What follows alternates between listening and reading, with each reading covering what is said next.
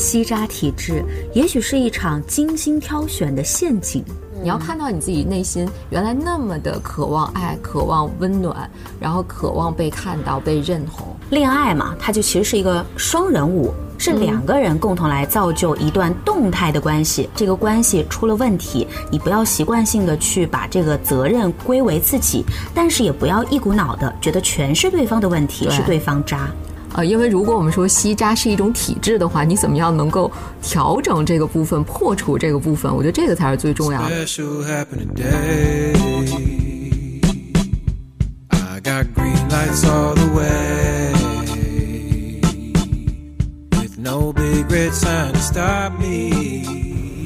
欢迎收听女朋友 FM，大家好，我是黄黎，大家好，我是芷一。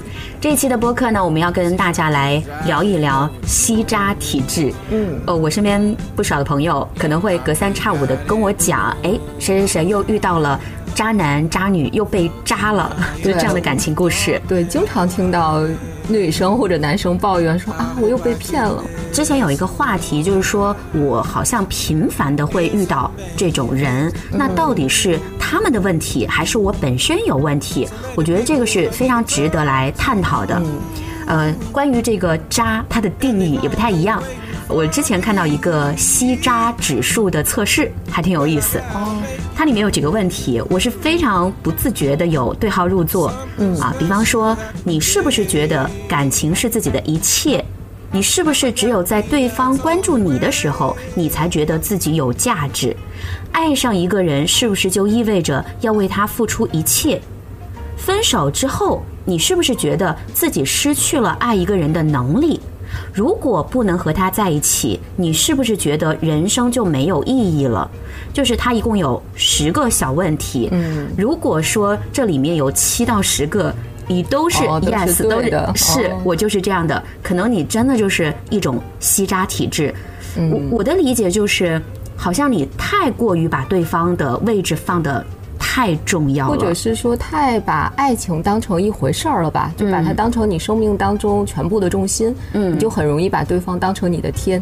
是，所以关于渣这个字儿啊，就是我我不太喜欢大家总是说，哎啊，渣男特别多。其实我觉得渣它就是一种。人人在情感当中的这个特质，它不一定是男性，也有可能是女性。嗯，那关于这个渣的定义也不太一样哈。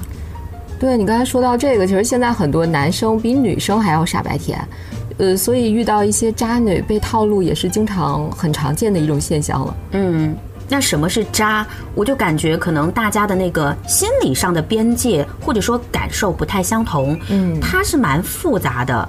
就我的理解是，可能有这个人不负责任，嗯，他对你不忠诚，嗯，然后呃背叛啊，脚踏两条两条船，或者说他在欺骗你，这些应该都算得上是渣的行为了哈。呃，我在我的概念当中啊，我觉得那种不主动、不拒绝、不负责，通通都可以称为渣。对。然后呃，之前大家就都谈说，哎，我觉得他这种行为是渣，这种行为是渣，他的这个概念啊定义就特别特别的多模糊。对，然后我就会想，是什么样子的人会提出这个问题？嗯，就是听到这个词，他提出“渣”这个词，他是什么样的心态呢？可能会有一些些把自我放得很低的那种低自尊感。对。我觉得啊，反正我感觉他们就是我们说吸渣也会变成一种体质嘛。我觉得这样人其实有几个，就像你刚才那个指数对应里边有，第一就是很不自信，对自己非常的不自信，然后第二不懂得拒绝。就是非常享受那种暧昧的关系，就喜欢被别人爱，被别人追求。对，我可能没有那么的喜欢他，但是我也不拒绝他。就对啊，不拒绝呀，暧昧 暧昧。对。然后还有一种就是非常缺乏安全感，这个就是你刚才讲到的，经常会担心自己被抛弃呀，或者对方如果呃拒绝了，就好像我的天塌了，就非常的把对方放成呃自己的这个安全感的来源。呃，然后最后一点，我觉得也是性格层面非常，女生有的时候，包括男生也是有一些很软弱，就觉得嗯，哄一哄，说两句好听的就没事儿了，就好了，而且特别害怕关系的破裂。对，我觉得这种其实因为不自信嘛，不懂得拒绝，缺乏边界，呃。浪漫，好骗，就这种人都蛮容易吸渣的。就是有一个词之前一直在谈，就是恋爱脑。对恋爱脑，恋爱脑好像更多的啊，还是展现在女性的身上偏多一点点。嗯，其实男性也有、哎也很多男性其实我觉得很多时候你不要用性别来看，嗯你还是要用这个人他是比较偏阳刚还是比较偏阴柔。嗯因为现在很多男性，尤其是搞艺术的，就是比较浪漫的那一种，他们遇到渣女的概率也不低。但是我还是比较就是对这个“恋爱脑”这个词，嗯就感觉如果说在一段关系当中，这个女性她更加的主动、更加的热情、更加的去付出，大家就习惯性说她是恋爱脑。但我觉得不一定，就是会不会我们看到的只是一部分吧对，只是一部分。那到底什么是恋爱脑呢？我觉得在初期的时候，我不认为说女生就不能够主动的追求自己的幸福。我觉得。呃，如果说在过程当中两个人稳定了之后，还需要女方无边界的去付出、去投入，男生没有任何的回馈，我觉得这种行为其实对我来讲啊是比较偏向于恋爱脑的，因为我觉得关系当中一定是要相互。我是一个非常想强调相互的。这一点我也是，我觉得在关系里，它很多东西一定要是流动的。对呃，我可以付出，但是绝对不是说，哎，我单方面的一直在付出，却没有得到一个反应啊、回馈，没有感到这个感受到情感的流动哈。但是你知道吸渣体质的人有一种什么现象吗？就是他会觉得我付出的这一些可能还不够，嗯，那所以他会认为说我可能再持续的付出一点点，对方就会被感动吧，然后这个一点点的就开始没有无止线、无底线呀、对，一直在增加，一直在增加。那对方就会觉得说，哎、我什么都没做，你还对我这么好，那我就更什么都不需要做了呀。这个就上升到一种人性的那个感受呃，去了。对，这个在男女的恋爱当中是特别常见的，就是嗯男生，因为就是为什么？因为我我自己在接触很多朋友啊，包括很多客户的过程当中，他们也会说，哎，为什么上头的都是女生呢？为什么呃最开始主动的时候是男生，往往关系稳定下来。男生就退回去了，好像他们就更多的关注在自己的生活，比如说啊，宁愿打游戏，也不会跟我出来约会。嗯，然后他们其实非常困惑，所以从男女的角度来讲，男生就觉得说你对我这样子，可能我付出的已经到位了，而且他们在追求的阶段会很主动。那一旦关系稳定了，他们会回到自己的生活当中。嗯，但女生就不是，女生还是回到刚才，你把男生放成太重要的位置了。其实你在关系当中把它当回事儿不了。，女生是对于我们远远胜于我。但是男生他优先考虑是我，接下来才是我们。嗯，这是一个顺序，男女的，这就是男女的一个特点，特点的不同。嗯，所以为什么有的时候好像听上去啊，还是女生抱怨男生比较渣的概率会更点多？一点对，这样的声音我们听的说稍微多一点。是的然后包括之前说这个吸渣的这个女性啊，她有什么样的特点？嗯，就是付出感强，但是配得感弱。对其实简单来说啊，这样女性特别多，就是给男朋友当妈，就是那个角色，就是你特别因为爱他，你想要把他照顾得很好，嗯然后你把自己的那个位置很往后靠，你也不敢跟他提出各种各样的要求，反而不停的再去付出他。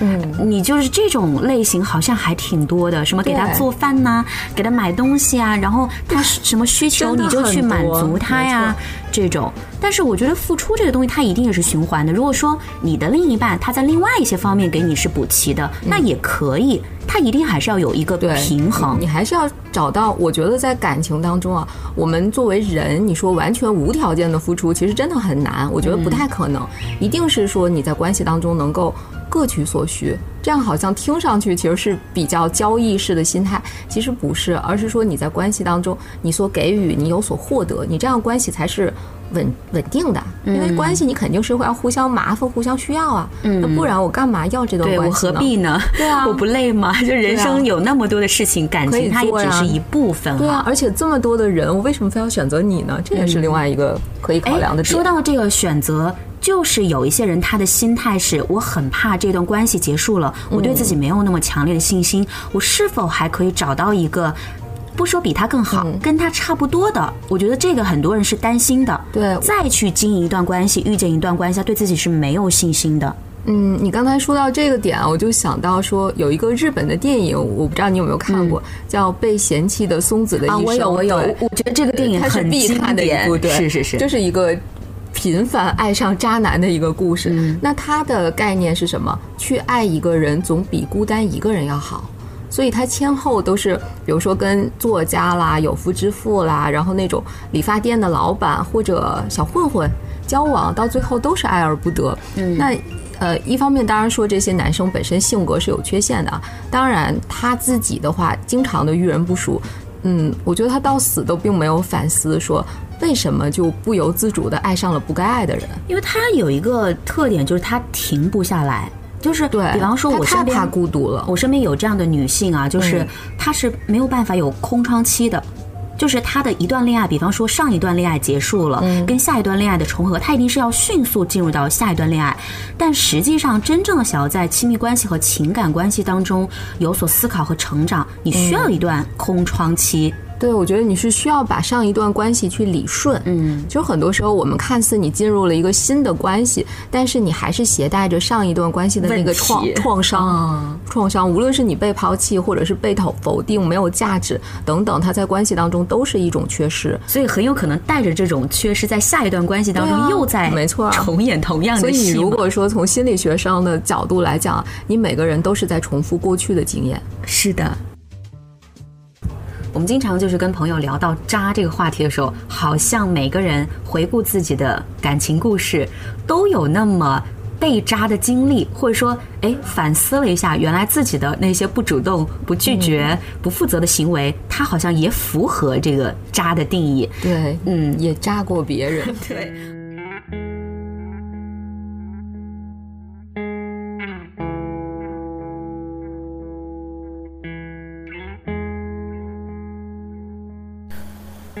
我叫小 Q，这是一个有点悲催的故事。我和她是同事，刚进公司时，觉得她挺漂亮的。一个月后，我们部门搬家了，开始和她有所交集。我的职业呢是个摄影师，性格却偏内向，容易给别人高冷的感觉。也许正因为这样。反而给了他强烈的征服欲。从一场公司的活动开始，他慢慢向我靠近。公司的年会，他也坐我旁边，还请求我帮他顶酒。一天，我们加班的很晚，下班后，她男友来接她。他说：“不如我们一起吃饭吧。”我当时整个人是懵的，我在想。你这样做，你男朋友不会有意见吗？但是我也没有多想，毕竟我们只是同事关系。可是这顿饭之后，他对我越发主动了。每天中午，他邀请我一起吃饭，去小树林聊天，从工作、生活，一直聊到个人感情。之后从午餐、晚餐，又到电影。我问他。为什么你不约你男朋友做这些东西呢？而是我。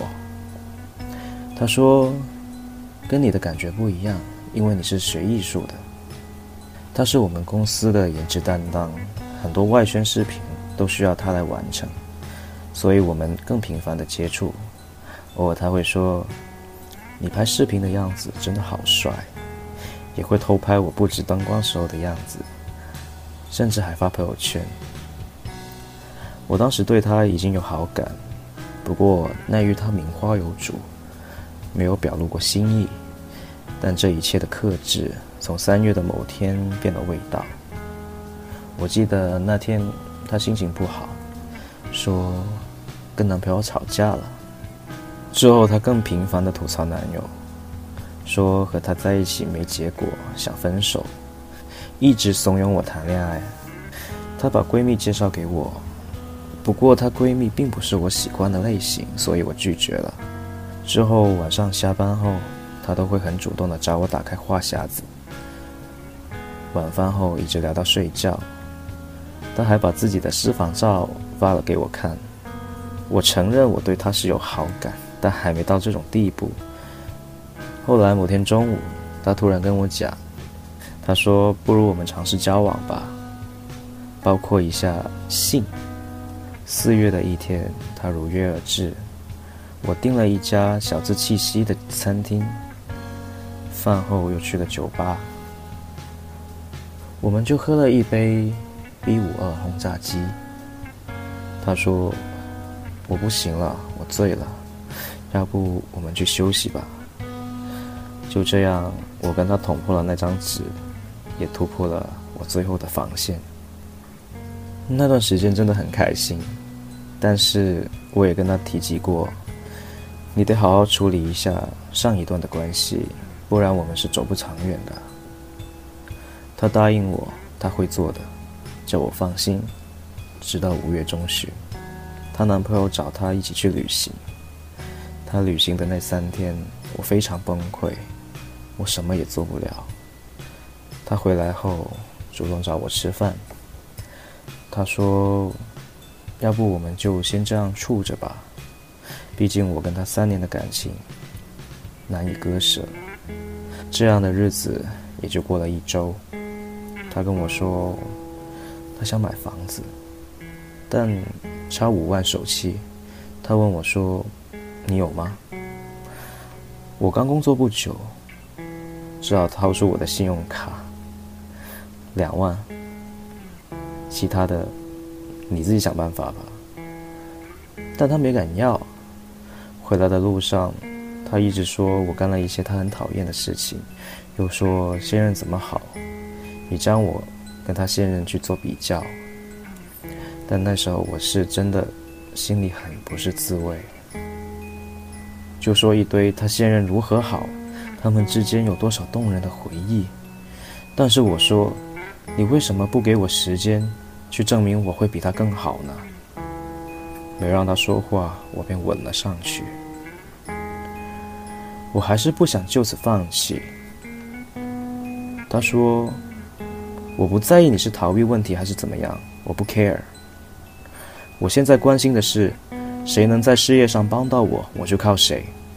房子的首期很需要钱，你俩都帮不到我，而且我不能跟他断。”因为我还要靠他爸爸的人脉来帮我拉客户，反正除了我的真心之外，谁能帮到我，我就跟谁在一起。青春的模样，有一些寂寞，一些疯狂，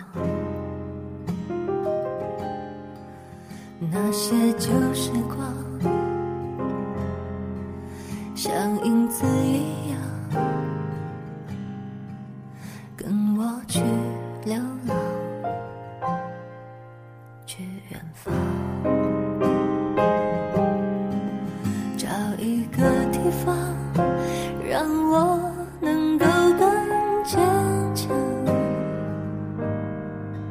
就像在。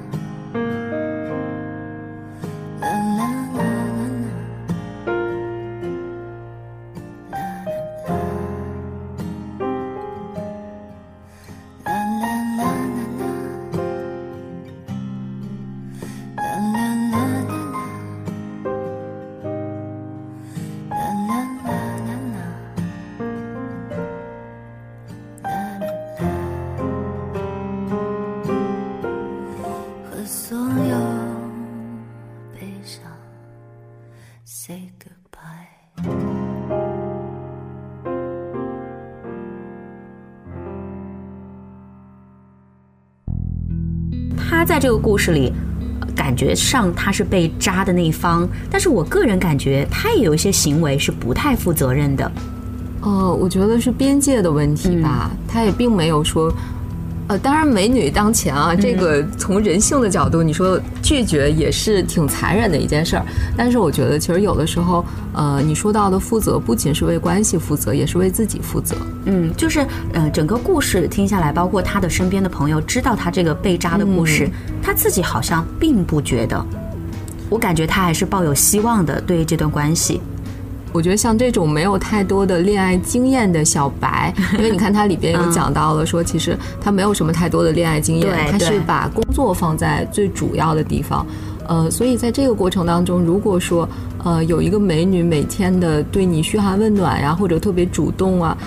呃，作为一个正对，作为一个正常的男人，其实很难拒绝。嗯，但是怎么去处理这个边界的问题，或许不是说这个男生是每个人都要去学习的。这个边界到底在哪里？它是模糊的还是清晰的？就是都没有搞清楚这个问题。所以这个就是感情，它是一个非常，就他不是说理性。有的时候你说我为什么会爱上这个人，我就不爱那个人，他不是理性层面能够。选择的，那有的时候就是一个非理性的。但是当你进入到，比如说，呃，你在关系当中会呃遇到一些困难、阻碍，或者是这个关系你会觉得推进的非常的不顺利，这个时候还是被迫着你要回归到一个比较。从恋爱脑回归到理性脑的一个状态，嗯，你要去更加全面的、客观的去衡量这段关系。我曾经看到一个故事啊，是我身边一个朋友的故事，嗯，他就是觉得自己遇到了一个渣男，因为对方反正非常不负责任，但是出于某种原因，他也无法对他去表达他的愤怒，然后长此以往呢，他就会觉得自己可能在这个关系的处理当中特别没用，他会有这样的一种想法。嗯，他觉得说，归根结底是因为自己选择了跟他在一起，然后他长期没有去表达这种愤怒，这样一点一点的，好像就让对方更渣了，把这种渣的行为给他了，他就很自责，所以就是回归到，如果我遇到的这种渣男或渣女，真的是因为我的问题吗？是我自己的问题吗？对我们刚才讲的，其实听上去是很轻松的，但是你真正的能够有勇气的去表达自己的愤怒，包括离开一段不适合、不舒适的关系，很不容易的，很不容易的。对，就是你有的时候会，就为什么有的时候人会沉沦在一个不，就是看似安全的但不舒适的这样一个关系？嗯，对，他就是就是回到松子，有总比没有好。很多人会有这样的一个想法，就觉得两个人总比我孤独一个人要强吧？嗯，所以就是这种吸渣的这种特性，好像就开始变成一种循环了。对，你就不停的碰到这种类型的人。对，其实我我觉得，就亲密关系当中，呃，最终还是要回到原生家庭，你要去梳理你跟父母之间的相处模式，因为我们有的时候，呃，会遇到什么样的人，包括怎么样跟别人相处，它就是基于童年时候我们怎么跟父母相处，呃，决定的这种内在的关系模式。关于这个被渣的故事啊，就是我还有一个朋友，也是觉得自己被渣，但是他比较不同的是，他后来从这段关系里出来之后，他觉得是自己在关系里找不到自己的价值，因为他的另一半就是频繁的在否定他的很多事情，不认可。嗯，也没有肯定过他，不管是他的穿衣打扮，还是他生活当中，就包括给他做了一顿丰富可口的晚餐，他都从来没有说过好吃，没有赞扬。这样的生活持续了四年。我其实当时听到这个故事，我还蛮意外，就是觉得这个时间轴拉的也很长。嗯，我就问，是一直都没有给过你肯定吗？就是他们已经慢慢就习惯了，反正我做的什么事情，他好像都不满意，都不喜欢。就会让他不断的去哎，我要做得更好，我要更努力一点，然后去找到这段关系里面的价值。当然后来啊，他们还是就是分开了，也是终于分开了。嗯。然后当时我的朋友就跟我讲了一句话，他说我第一次觉得分手了真幸福，真美好。我感觉我的生活重新燃起了是吗？阳光就是这种感觉。嗯嗯，他这也算得上是被扎的一个故事。对，这样听上去其实还挺心酸的。毕竟对于一个女生，四年大好的青春嘛，就是她一直在否定，让我想起之前看综艺节目里面也是，就好像这样的关系存在还蛮多的，就是你的另一半不怎么肯定你，嗯，然后因为你对自己价值也有一定的缺失，对所以你也没有肯定自己的价值，你就被他带着走了。你觉得他说的是对的，你要去证明自己。对，一个被一个不断的否定你，一个不断的证明自己，所以他们之间的关系才能够维持，就在他们的这个动态平衡当中能够维持这么久点。点像自责者和施虐者的一个游戏，有点像吧，他们可能是一种情绪上面的这么一个互相的折磨。嗯，所以事实的，我觉得不管花多长时间啊，总归你从这个关系里跳出来是个好事儿。嗯，你看，我曾经也有过一个案例，那个女生人长得非常的漂亮，而且性格也很好，就是你跟她相处非常有礼貌。呃，唯一呢，就是谈对象的时候眼神儿不太好使。她从高中的时候就跟呃，就是社会上那些小混混开始谈，然后被伤得体无完肤，然后好不容易上了大学，又找了一个生活不能自理的人。他在过程当中啊，又给别人当爹又当妈的，照顾他的生活衣食起居不说，最后呢还要帮他还债。天哪，他这个真的是，然后他一次次的受伤，然后找朋友，包括也找我们这种咨询师来、来诉苦好，然后咨询也好，但一次次的呢，都会忍不住的、不忍心的再去给渣男去收拾残局。嗯，还不是离开，他在收拾残局，然后大家最后呢，劝来劝去你都不听，所以慢慢的也就不会有人再跟你说了。后来大家发现他其实非常的乐在其中，他自己啊并没有意识到他本身嗯需要的就是渣男，他需要通过渣男来证明他自己的存在感跟价值感。你能理解这种心态吗？所以就是有一些人他是沉浸在这种关系里的，，对，就是别人可能享受那种被需要的感觉。哦，你刚才那呃有个这个证明，这个类型需要，对但是我觉得这样的故事就是会发展到什么程度，这个真的得打上一个问号啊！什么时候会有一些些的觉醒，或者说什么时候他的想法改变了，这个不好说。啊，我们真的有遇过很多，嗯就比如说，呃，帮对方还债，然后对方，呃，抽烟、喝酒、吸毒，然后高利贷等等，什么样的都有。但是呢，他就是没有办法离开。就有句话就说啊，就是有些人作为旁观者想不明白，为什么这些人越渣，你反而越爱。嗯但是很多人没有去思考这个问题，只是说，哎，我沉沦在这样的关系当中，告诉自己我自得其乐，或者说是真的沉浸在里面了。呃，其实我觉得他自己根本就没有意识到吧。嗯如果说意识到，他认为自己还有其他的选择，他不会享受这段关系的。这是一种被渣上瘾吗？呃，也可能吧。这种爱情形态，嗯，我个人感觉这种爱情它真的能长久吗？会长久吗？怎么讲？这个就看你对长久的定义是什么了。那有的时候就是，比如说啊，他在一段不舒适的关系当中，他相处一年，可能对于他来讲就是一个炼狱般的人生。嗯，所以你说什么叫长久？但是啊，我总结包括观察那些特别容易爱上渣男的女人，其实小的时候都会有一个没有那么爱她，没有什么能力去保护她的父亲或者是母亲，就渣男渣女嘛，就是父亲或者母亲的一个缺失。嗯，所以说就是有一些我们所谓聊到的吸渣体质，其实背后还是要追溯到他的缺这个爱吧，原生家庭的问题，就是缺爱，嗯，缺爱，然后缺乏自我认同感，缺乏价值感，低自尊。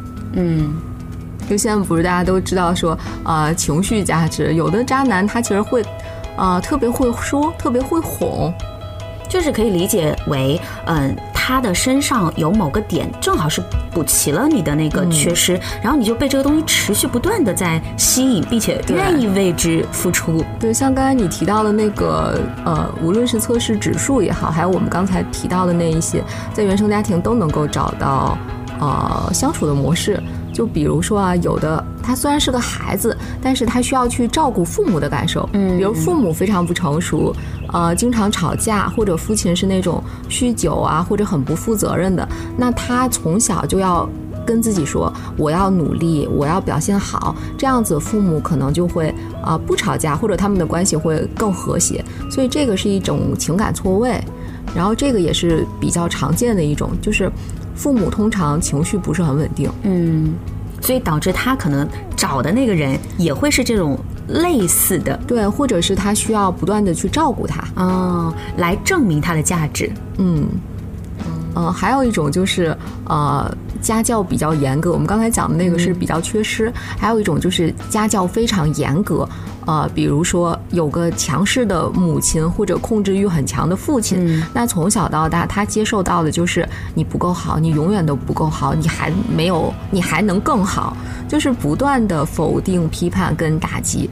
让你在这个过程当中，你觉得我应该再努力一点点，也许他们就会对我满意了。所以这个就这种心态，就是就会嗯，跟我刚刚的那个朋友就很比较类似。就你遇到的男朋友，可能他本身就是男方，他本身就是一个不太会称赞别人的人。打个比方，他是这样的性格，那么在他的眼里，这样持续不断发展，他就会否定自己。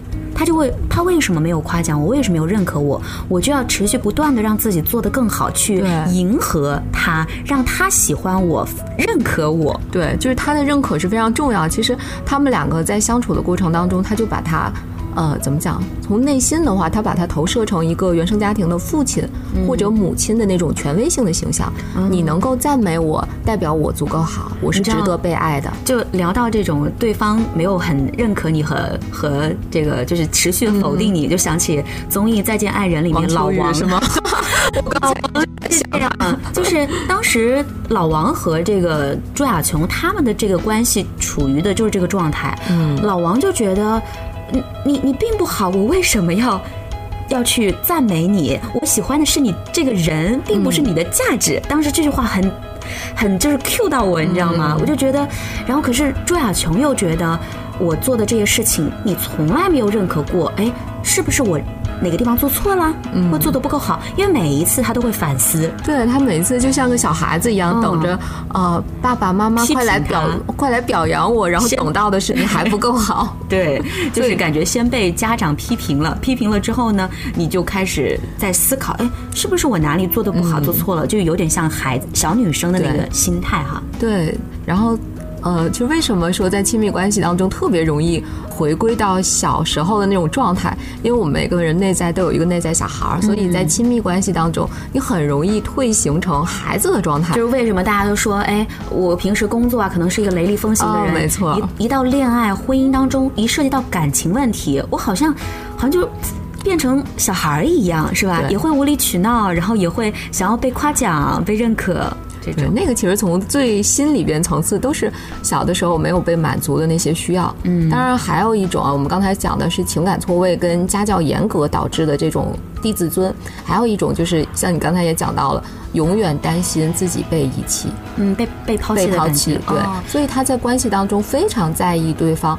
啊，你都两个小时还没有回我信息，对，那种被忽略的感觉让他非常的抓狂。这个我有一点点对号入座哦，真的吗？对，就是回顾我自己的一个情感经历，我就是属于那种，如果我的另一半对我的重视程度没有到达我理想的那个状态，我可能就会去质疑，是不是我对于他来说没有那么的重要？哦，对我，我曾经有过这种心态，然后。回归到小时候，就因为小时候爸爸妈妈是没有陪伴我成长的。哦，对，所以也会有一种哎，是不是担心自己有些地方做的不够好，然后对方没有肯定你会离开你，会有这种。但是我属于那种，呃，会去反省一下自己，然后会去思考。对，我觉得其实被遗弃、被忽略，担心自己可能这个爱会会离开，我觉得这个是非常正常的，因为该关系当中嘛，人都会有这种。呃，占有啊，执着啊，想要操控啊，这种安全感都会有，但是不能过度。对我有一个最大的感受就是，其实当你有这些觉得对方没有足够重视你啊，不爱你啊这些想法时候，不一定是你的关系出了问题，是你的想法。是你的想法在推动他，对，是内心的一些情绪跟感受，包括自己的想法影响到了自己。对，包括就是因为我跟我的另一半可能会在这方面也有一些交流，嗯，然后你就会发现，他并不是说没有重视你，他可能没有用你想要的那个方式去关注你、重视你，然后导致就像一种错位一样，你把他理解成为了。这种不重视，所以情感关系当中啊，所谓的总是说，哎，这个人渣我，这个人是不是哪里不好？或许还可以思考一下他的另外一面，你是否应该沟通一下你们相爱的一个方式，对待对方的一个方式。对，而且刚才你提到这个，我就想到说，亲密关系当中最大的杀手是期待。嗯，期待越高，失望越大。对，因为对方不是你呀，他永远没有办法说，呃，满足你的全部需求，这个是一方面。你也不能要求对方和你跟你成为一样的人啊，对那否则我找一个自己。有的时候真的就是对方用他那种方式在爱你，但是你可能认为这不是你想要的。就像我前两天有一个朋友跟我讲，他说他也是遇到一些感情的问题，他说啊，我最后非常无奈的跟他说。我想要的是梨，可你给我的都是苹果。哦，对，这是之前我们经常拿这个例子，就是去剖析一些爱情的关系，就是比方说，我现在此刻我只想吃一个苹果而已，而且我告诉你，我只想吃一个苹果，可是你呢，你拖来一车的香蕉，还怪我。不感动，无视你的付出，就是一个道理哈。对啊，但我们刚刚提到这个，有一些人他可能频繁的会进入到被别人的一些这个渣的行为所伤到，他还一直在循环这种关系，我们怎么能够去打破这种魔咒呢？对，其实如果啊，你能够意识到你在亲密关系当中好像不断的吸引渣男，遇到渣男，呃，并且跟渣男有这么一段感情，你知道这个是重复性的上演的一个戏码，你就要意识到说，哎，可能我自己出了一些问题。首先来讲，你要有这个意识。通常吸渣体质的直接表现就是自我评价比较低。因为你觉得自己不值得被爱，不配得到爱，所以别人给到的一点点，你都会觉得特别的感动。嗯，就有句话说，恋爱嘛，它就其实是一个双人舞，是两个人共同来造就一段动态的关系。那总的来说，这个关系出了问题，你不要习惯性的去把这个责任归为自己，但是也不要一股脑的觉得全是对方的问题，对是对方渣。对，但是我还是觉得你怎么样去，呃，因为如果我们说吸渣是一种体质的话，你怎么样能够调整这个部分，破除这个部分？我觉得这个才是最重要的。呃，最简单的方法还是重心放在自己身上，嗯让自己变得更独立、更有安全感、更优秀。嗯，还有就是有一些人啊，他可能已经意识到了，哎，我为什么不停的在进入这种呃关系的重复当中？我看到过一个小建议，我觉得还可以采纳，就是如果说你的情感老是卡在这个同一个地方，你不如先停下来一，下先，放一放。对你思考一下，而不是简简单单的去找说，哎，是对方的问题还是我出了问题？单方面的去沉浸在找问题、找错，不一定会让你有所思考、有所成长，反而可能就像你刚刚说到的，你回归一下自我。你自我去觉察，自我去接纳，或者说你把自己的自尊感要学会去提高，可能你再退出来看这段关系，你又有不一样的想法了。对你刚才说到这个是一部分，然后另外啊，我也觉得现在人的感情可能太快了。发展的太快了，根本就不了解。如果说你特别快的就被对方追到手了，那对方其实也许就变得没有那么珍惜你。这种快会不会也源于一种内心的焦虑？我急于找一个男朋友、女朋友，我急于进入一段关系，我急于要快一点结婚，对，所以让你没有花时间说好好的呃慢下来，去认识一下这个人的品性，这个人的一些能不能跟你处得来。这个现代人好像真的在这方面是有所后退的。而且好多人，你对你到底想要什么样的、什么样的人适合你，根本是不清楚的。楚对，好像觉得有个人就行了。嗯，然后有一些人说，面对不清楚，我们不停的去尝试，然后不停的去尝试。可我想说的是，你在尝试过程中，你没有停下来去问呐、你你就是一段一段的尝试，一段一段的尝试，然后呢，他就没有中间说停下来问一下这一段是哪些地方合适，哪些地方不合适。对，而且有的时候，真的我遇到很多人，我也觉得我是蛮不理解他们那一种行为。嗯，比如说两个人面都没有见过，然后就在考虑说我们未来结婚之后会怎样。啊，我觉得像对，我觉得像这种的话，其实你根本就没有看清那个人到底是怎么样的。嗯，呃，你完全就是自己跟自己在谈恋爱。就活在自己的那种感动或者是目标当中，你并没有去互动呀。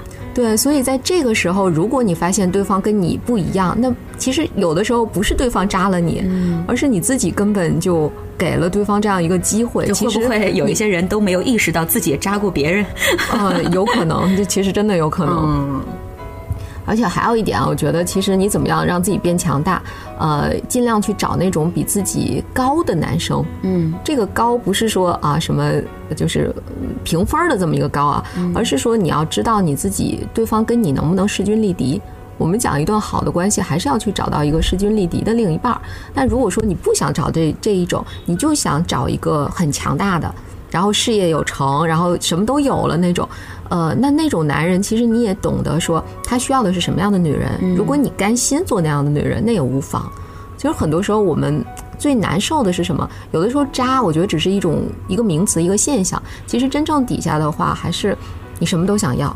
你又希望对方多金，你又希望他多情，这个就有点难。通常什么都想要，最后是什么都得不到。对，呃，我还非常喜欢之前，因为在一些节目当中也谈论过这个话题。呃，刘琴老师有一段话我印象很深刻，他说，在亲密关系里，如果我们一直活在被扎的这个心态当中，就间接剥夺了自己成长为一个更好的人的机会。你要尊重我们自己认知问题和自省的能动性，因为我身边有一些这个朋友，他在感情当中出了问题，他老觉得是自己被扎，嗯，对，他并没有认认真真的去思考我自己被扎是为什么呢？对，他的他的思考的结果就是，那肯定是他的。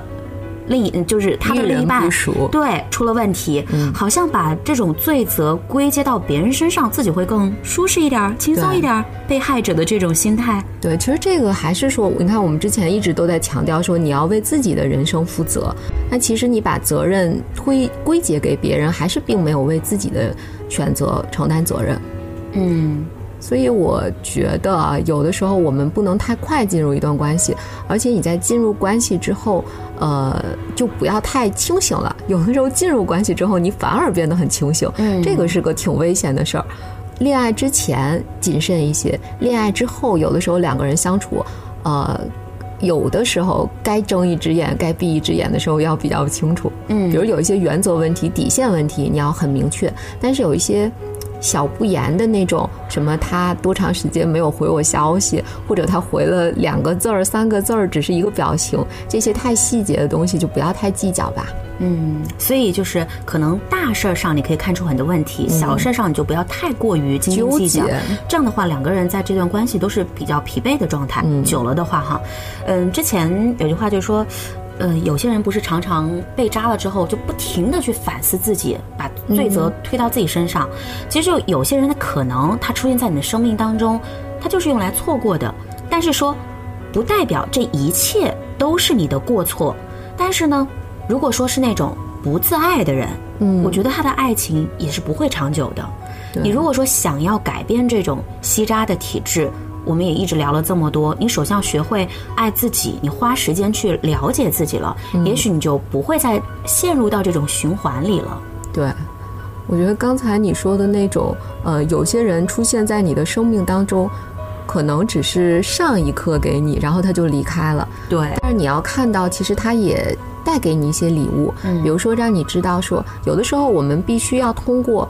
啊，不适合的或者是不对的人，你才会慢慢的总结经验、成长，然后你才知道对于你来讲什么才是对的。你知道这有点像什么吗？就有点像我们小时候就是上课，嗯，别人来给你上一课了，你的笔记做好了吗？你课后作业做了吗？很多时候可能就是哎，下课铃声响了，呃，我赶紧准备下一堂课是什么？大概就是这种。那可能你的就错过了一个很好的成长机会哈。对，呃，我非常喜欢一句话，就是老有人问说，我频繁被扎到底是不是我的问题？嗯，我会觉得。被渣可能不完全是你的错，但如果你明知道自己被渣，你还不愿意分手，不愿意从关系当中走出来，那真的就是你需要思考的问题了。对，而且还有一点啊，就是如果说年少无知的时候，比如说你二十出头，我觉得这个时候你因为你没有什么经验嘛，你遇到渣男渣女，呃，情有可原。但是如果说你持续上的超过，比如三五个，你都是这样子的，你都没有总结经验、吸取教训。那我觉得真的自己是要好好的去总结一下了。嗯，还有一种可能就是那个教训可能还没有到时候来，是不是不够疼？等真正疼的时候，可能会唤醒你一点点的觉醒吧。但是如果能够及时的去思考，或者是去去思考这个问题，何必要摔得那么疼呢？哎，那也何必呢？不会，就是因为我真的遇到过很多人，他们比如说他，我觉得谈恋爱其实还好，嗯他们很有勇气，比如说啊、结了两次婚、三次婚，然后还要再结一次婚，像这种人，我就觉得还蛮佩服他的勇气的。他可以不停的循环去过这样的生活。是的，嗯，当然，当然，我们也不是说他这种方式就是错的，因为每个人都是有自己想要体验的部分嘛。对，但是不累吗？我觉得没有什么对和错啊。就比嗯方说我们在谈论一些人的故事，或者说我们作为一个旁观者看待这些事情的时候，也带着我们的一些主观评判对。但是更多的是，我们非常不否认，生活就是你自己去选择的。嗯那你选择了怎么样，你就得担着这个责任。就像刚刚啊，你有讲到一句话说，当我们全然对自己负责，嗯，很多东西就梳理得通了，可能就能找到答案了。呃，或者至少这个东西是你选的，你就没什么好抱怨的了。对，就是自己选的，没人这个把刀架在你脖子上。其实最难受的，我觉得是内耗的一个状态，就是我要不要分手，或者这个人明明不对，但是我又放不下，又我觉得这个过程是最难的，最难受的。其实你就不如干脆利落一点，就是这样反而轻松。但是你知道吗？干脆利落，我们说的时候很容易，嗯但其实这一关就是当你想要从这段关系当中抽离出来，你真正去做到抽离的时候。它真的不是一件很容易的事情，我我是没有太多这样的例子了，所以就不停的在消耗，可能消耗到了一个你无法承受的点，你才痛定思痛，或者说，哎，对方已经下了狠心要抛弃你了，没错，你说这个是非常对的。嗯。我觉得遇到渣男的那种感情，不是说这个女生走出来了，而是她再一次的被抛弃了，再一次被抛弃，没错。他没有选择了，你才她没得选，没得选。嗯。所以我们今天讨论到这个经常被大家说了很多次的所谓的吸渣体质，或者关于渣的这个话题，呃，我更多的是希望每个人，不管是男还是女，其实你最终最基本的，你先回归到一种自爱。把自己的自尊心提高，也许在关系当中，你收获的东西是不一样的，你就不会说那么频繁的被渣了。对，其实我们再回到讲啊，我们不是说那些爱上渣男渣女的人，他们就是错误的，嗯，或者他们就是笨的，没有这个意思，而是说有的时候，你知道，潜意识当中，我们都是在自己的，都被自己的这个内在的关系模式左右着。你自己其实是你真的是很无辜的，你并不知道。所以，我们今天讲谈这个问题，其实是希望说大家能够有这么一个认知层面，你是知道哦，那我可能频繁的遇到感情当中不对的人，是我自己呃有有一些需要警惕的部分，那些嗯总是容易爱上渣男渣女的人，你可能需要看见的是你自己的内在小孩儿。嗯你要看到你自己内心原来那么的渴望爱、渴望温暖，然后渴望被看到、被认同。对，那谁能够给你？自己。没错，我最后特别想分享一句诗啊，因为我觉得这个这个，因为是泰戈尔的《飞鸟集》当中的，我当时把它摘录下来，我觉得跟咱们今天主题特别符合。嗯，那些把灯背在背上的人，他们的影子必会投到自己的前面。感情就像打乒乓球，要你来我往，你进我退，方能携手共进。在想要一段感情之前，要学会正确的定位自己。如果只是一味的想当然的付出，那么回报未必会和付出成正比。嗯，没错。好，那我们今天的这期播客呢，就到这里结束了。关于西渣体质，如果大家有更多想说的话，也可以在评论区留言告诉我们。那我们下期再会啦。下期再会，拜拜拜拜